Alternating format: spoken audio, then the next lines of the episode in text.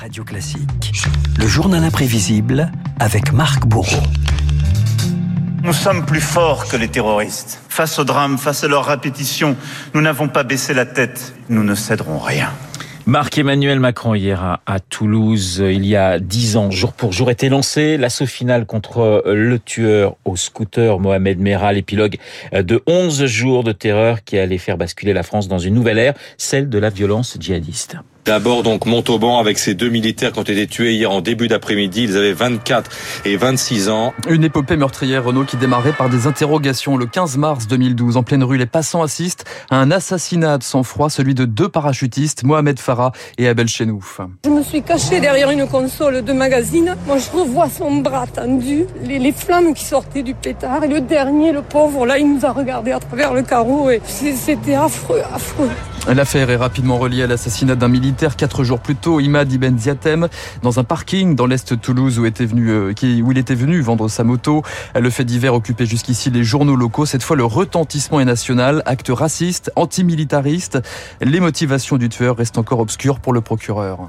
Les enquêteurs n'écartent aucune piste, n'en privilégient aucune. Au stade où nous en sommes, il n'est pas possible de dire que c'est l'institution militaire qui est visée. Dans les journaux, on parle alors du tueur au scooter combinaison intégrale casque noir et mode opératoire similaire quatre jours plus tard. Cette fusillade ce matin devant le collège juif Ozaratora de Toulouse. Le bilan est lourd, quatre morts dont trois enfants et deux blessés graves. On entend des coups de feu d'un coup et on était tous euh, choqués. C'est une famille en fait, on se connaît tous, tous. C'est notre enfant. C'est pas notre enfant qui est mort, mais c'est notre enfant. Le 19 mars 2012, un enseignant, Samuel Sandler, ses deux enfants et la fille du directeur sont abattus froidement dans la cour du collège. Cette fois, le motif religieux ne fait plus de doute. À cinq semaines de la présidentielle, la campagne est suspendue. Le chef de l'État, Nicolas Sarkozy, arrive immédiatement sur place. La sauvagerie, la cruauté ne peuvent pas gagner. La haine ne peut pas gagner. La République est beaucoup plus forte que tout cela. La France, jusqu'ici épargnée par les attentats de ces dernières années en Espagne, au Royaume-Uni, prend conscience qu'elle n'est plus une exception face à la menace terroriste, car le tueur au scooter est désormais identifié. Son nom est dévoilé par le procureur de la République de Paris, François Molins. Mohamed Mira, 24 ans. Il s'agit d'un délinquant de droit commun qui est ensuite apparu comme présentant ce qu'on pourrait qualifier de profil d'autoradicalisation salafiste atypique. Oh, regardez ça au taquet. À la télévision, les Français découvrent le visage de ce jeune Toulousain dans une séquence tournée sur un téléphone. Mera qui enchaîne les dérapages au volant d'une BMW derrière ses yeux rivières et ce large sourire. Une enfance, une adolescence violente dans le quartier des Isards à Toulouse entre les placements d'urgence et les gardes à vue jusqu'à la prison où il se radicalise. Son psychologue de l'époque, son psychologue en détention, avait déjà sonné l'alerte. Il se mettait à radicaliser un peu ses convictions religieuses. Mais il y a eu une mise en garde puisqu'elle est contenue dans les termes de mon rapport, car ce garçon justifie de mesures de surveillance et un suivi éducatif, faute de quoi je réservais euh, personnellement le pronostic évolutif. C'est écrit dans mes travaux. Fiché S, Mera parvient à déjouer le renseignement. Il rejoint Al-Qaïda en Afghanistan, au Pakistan. À son retour, Mera est un guerrier du califat qui veut mettre la France à genoux. Je me suis dit, c'est un garçon de 16 ans qui a pas mieux à faire. Le 21 mars 2012, le djihadiste peaufine sa propagande. Il envoie le film de ses crimes à Al Jazeera, puis tente d'appeler plusieurs médias pour revendiquer ses attaques. Dans la rédaction de la chaîne France 24, la journaliste qui a pris l'appel se souvient.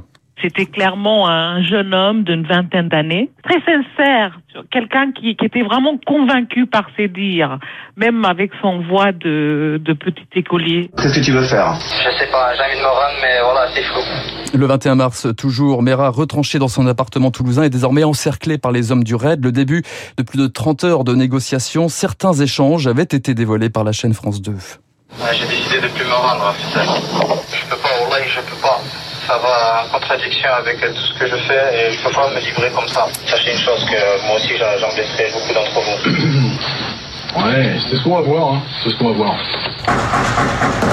Et vous entendez au moment où nous, nous vous parlons, cette explosion qui vient de, de, retentir. Le 22 mars 2012, en fin de matinée, les négociations sont dans l'impasse. Le raid donne l'assaut. La séquence est retransmise en direct sur les chaînes d'information à l'écran, des barres d'immeubles et des tirs lointains. Et on entend en direct sur BFM TV à bientôt 11h30 ces coups de feu qui continuent.